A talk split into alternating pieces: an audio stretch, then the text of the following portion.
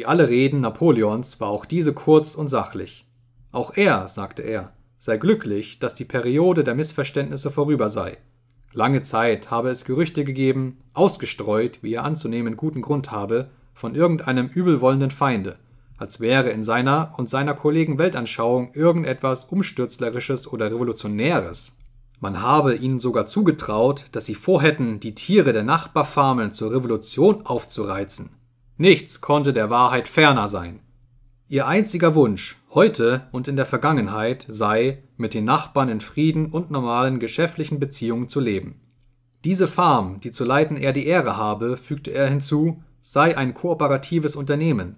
Die Eigentumsrechte, die er verwalte, gehören allen Schweinen gemeinsam.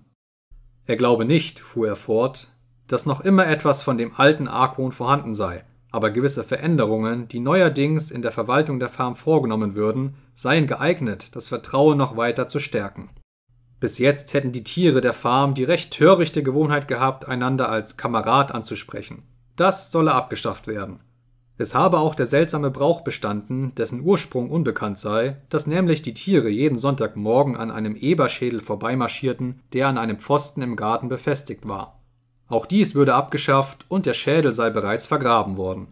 Seine Gäste mochten wohl auch die grüne Flagge bemerkt haben, die vom Mast wehte. In diesem Fall hätten sie vielleicht wahrgenommen, dass Huf und Horn, die vorher darauf sichtbar waren, nunmehr entfernt worden seien. Von jetzt an würde es einfach eine grüne Flagge sein. Nur einen Einwand habe er gegen Mr. Pilkingtons ausgezeichnete und freundnachbarliche Rede zu erheben, sagte er. Mr. Pilkington habe ständig von der Farm der Tiere gesprochen.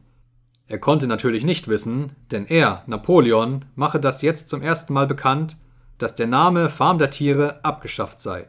Von heute an solle die Farm Herrenfarm heißen, was, wie er glaube, ihr richtiger und ursprünglicher Name sei.